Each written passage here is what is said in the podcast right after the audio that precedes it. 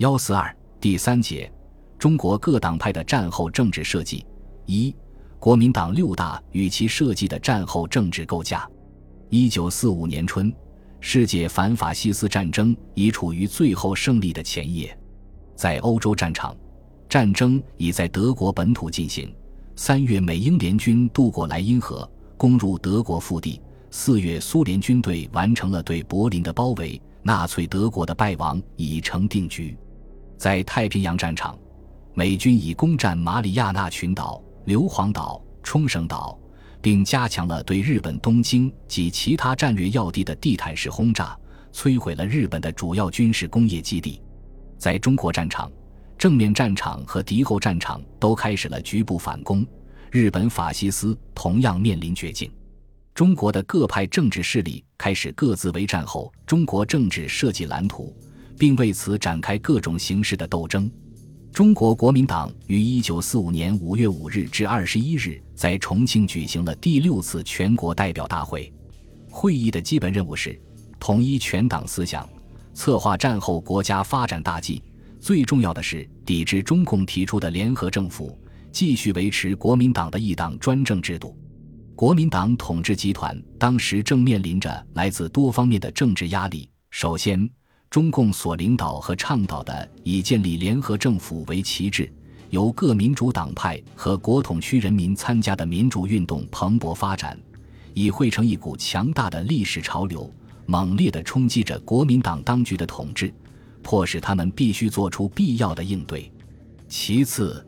美国政府对于国民党独裁统治及军事溃败的不满与日俱增，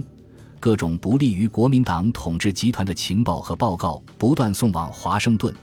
而美国最高当局和驻中国机构催促国民政府实行改革的劝告和敦促也源源不断地提出，甚至以停止美元为要挟，迫使国民党当局必须做出一些革新的举措来换取美元与美国的支持。第三。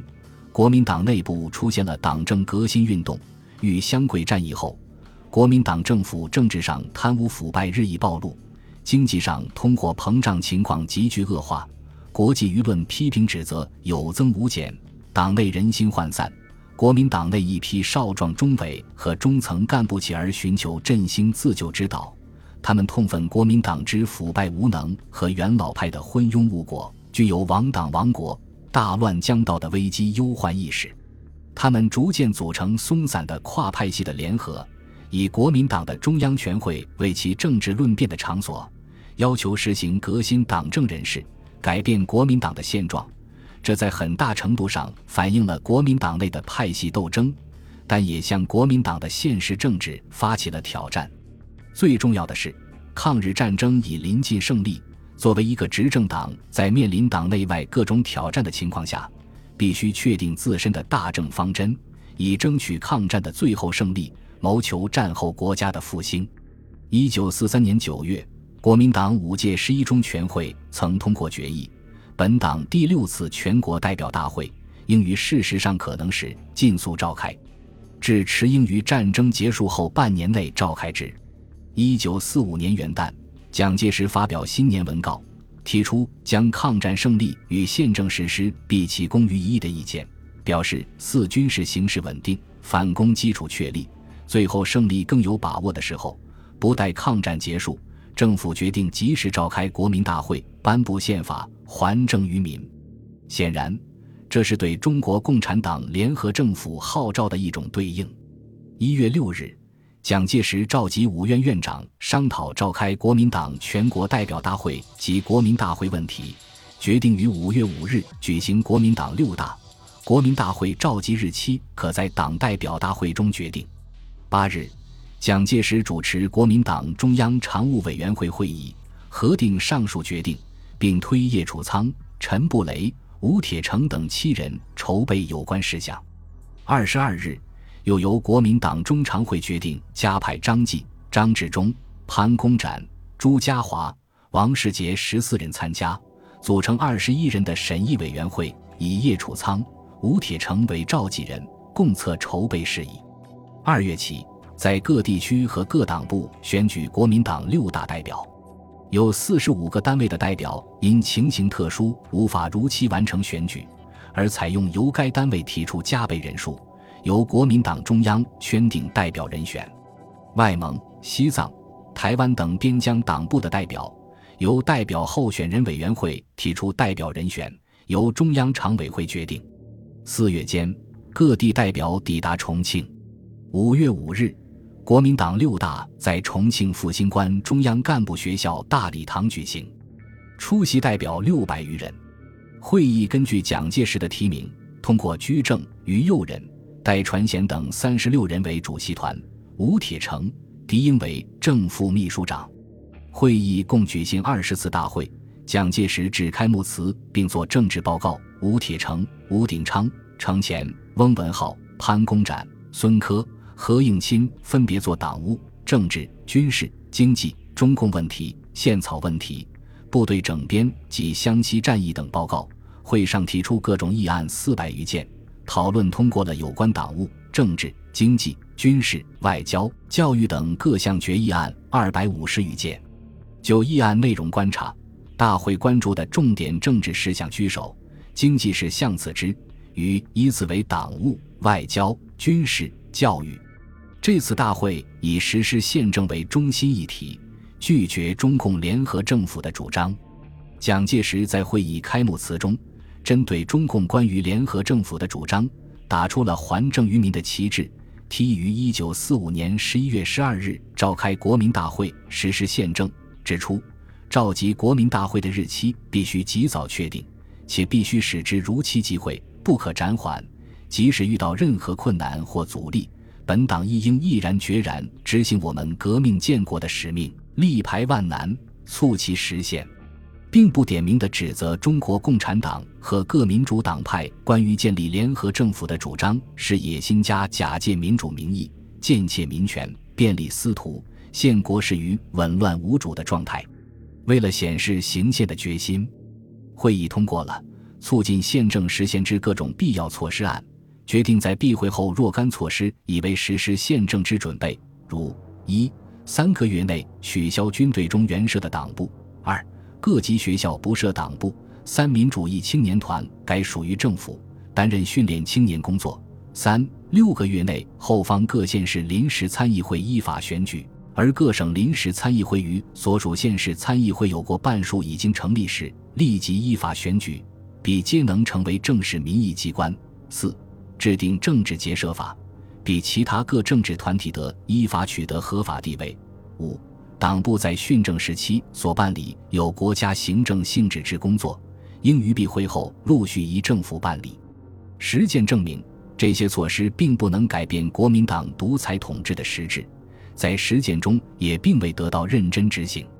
大会关于国民大会的决议。则明显地表现出国民党不肯放弃其对于整个国家政权的垄断，坚持一党独裁的原则。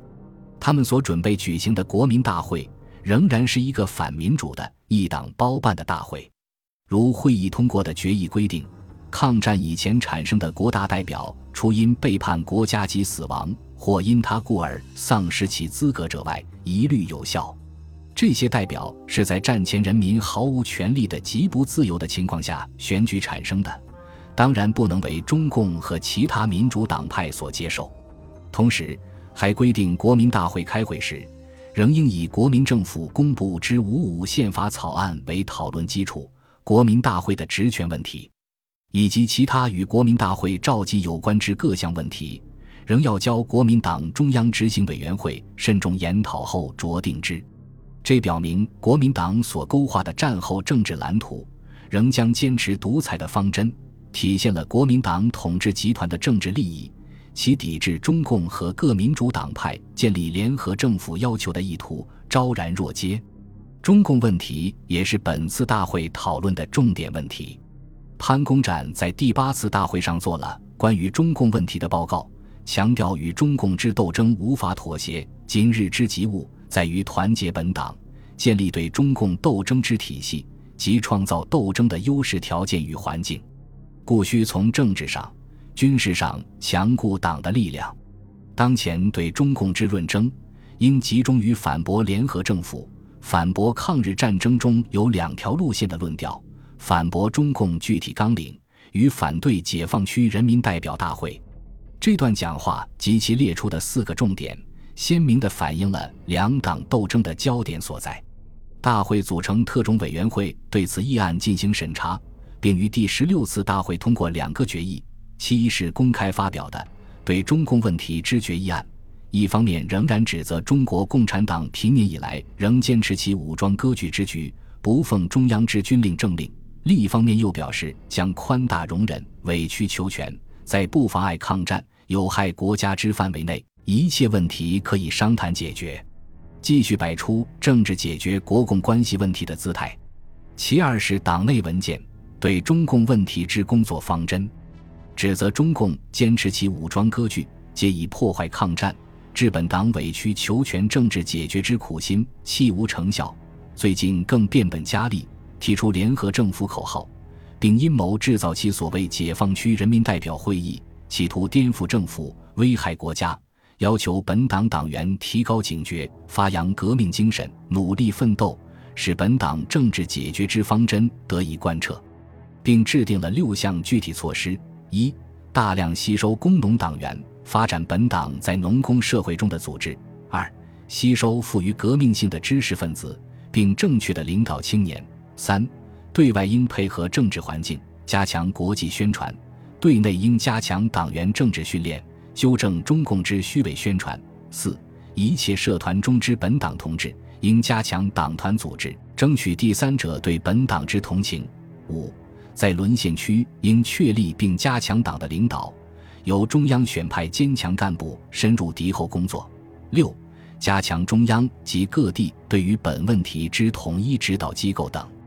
由此可见，国民党六大选择了与中国共产党全面较量的方针。准备随时以所谓的妨碍抗战、危害国家的帽子强加在共产党的头上，进而用武力解决所谓的中共问题，强化国民党的集权体制，是国民党六大的又一重要内容。五月十七日，大会主席团提请选举蒋介石为国民党总裁。吴敬恒在关于选举总裁案的说明中，颂扬蒋介石在过去一二十年中破坏军政设施，辛劳备至。总理在其遗墨中论及总裁才能时，亦引有以蒋总裁为其继任人之意，吹捧抗战前后对我国最注意之人士即为总裁，并提议总裁一职职位重要，故用推选方式产生。大会全体一致通过推选蒋介石为总裁，并将原党章中总裁代行总理职权修改为行使总理职权。从法理上强化了蒋介石在国民党内至高无上的地位。五月二十八日，国民党举行六届一中全会，全体新当选的中央执监委员和候补执监委员举行效忠蒋介石的宣誓，其誓词为：于是已制成尊奉总理遗嘱，服从总裁命令，信仰本党主义，遵守本党纪律，严守党的秘密，绝对不组织或加入其他政治团体，绝对不自私自利。绝对不以个人感情或意气用事，如有违背誓言，愿受本党最严厉处分。对于一般党员，国民党新党章也规定，凡国民党党员不得与党外攻击党员及党部，否则以违纪论处。这些规定表明，国民党在组织上已进一步集权化，这与其政治路线是相适应的。国民党六大对于经济问题也有所讨论。代表的提案中，经济类多达七十余案，会议通过了本党政纲政策、土地政策、农民政策纲领、工业建设纲领实施原则等决议案。这些决议案虽也涉及“耕者有其田”和扶助民营企业的内容，却并不准备认真实行。其基本精神，则是为扩大国民党统治集团的垄断资本利益服务的，如规定都市土地一律收归公有。一切山林川泽、矿产、水利等天然资源，应立即宣布完全归公；凡私有土地，应急速规定地价，照价征收累进税和土地涨价归公。这些均有利于国民党国家资本集团扩展势力。同时，有规定，凡有独占性之企业及为私人之力所不能办者，均归国营或公营。原属民营之事业产量未足定额时，由政府筹措，更是为国民党国家资本集团限制吞并民族资本大开绿灯。这从另一个层面反映了国民党统治集团将继续在中国维护大地主、大资产阶级的政治经济利益。国民党六大还对兴办党营生产事业、巩固党的经济基础问题有所讨论和决定。为了适应国民党还政于民后的经费问题，与会代表提出数件关于筹措党务经费的提案，交党务组负责审查。第十六次大会讨论通过了党务组的审查意见，决定交下届中央执行委员会采行。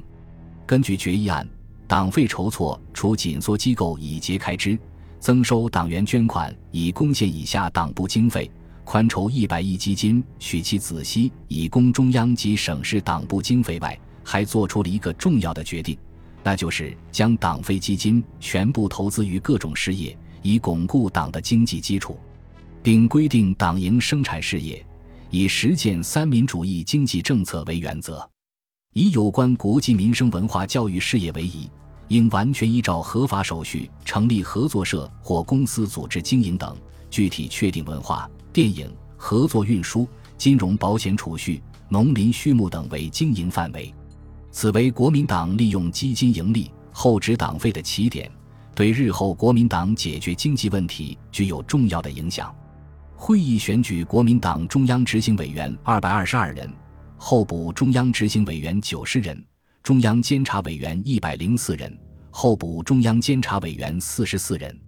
五月二十八日至三十一日，国民党六届一中全会在重庆举行，推选戴季陶、于右任、邹鲁、李文范、陈布雷、程潜、张治中、吴铁城、宋子文、何应钦、潘公展、朱家骅、张立生。陈果夫、丁维汾、段锡鹏、张道藩、冯玉祥、叶楚仓、陈济棠、孙科、陈立夫、陈诚、白崇禧为中央执行委员会常务委员，推选吴志辉、张继、王宠惠、邵力子、程天放、林云该、王秉钧为中央监察委员会常务委员。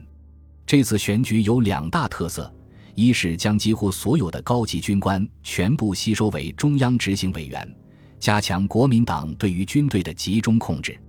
其二是选举中派系斗争激烈，复兴社、黄埔系、朱家骅派、政学系、新贵系联手对付以陈立夫为核心的 CC 派，使派系斗争达到了登峰造极的地步。陈布雷在日记中记载，念此次大会竞选中伪情形之恶劣。身为本党耻之，亦为本党前途忧之。此次选举中，各部分猜疑过甚，互信消失，纠纷愿望无所不有，真堪浩叹。有论者认为，国民党六大在决定今后时局的关键时刻，由于派系斗争激烈，使国民党陷入分裂而不团结，种下了日后在大陆失败的前因。国民党六大拒绝了中国共产党和各民主党派关于成立联合政府的主张，最终确定了继续一党专政的方针。本集播放完毕，感谢您的收听，喜欢请订阅加关注，主页有更多精彩内容。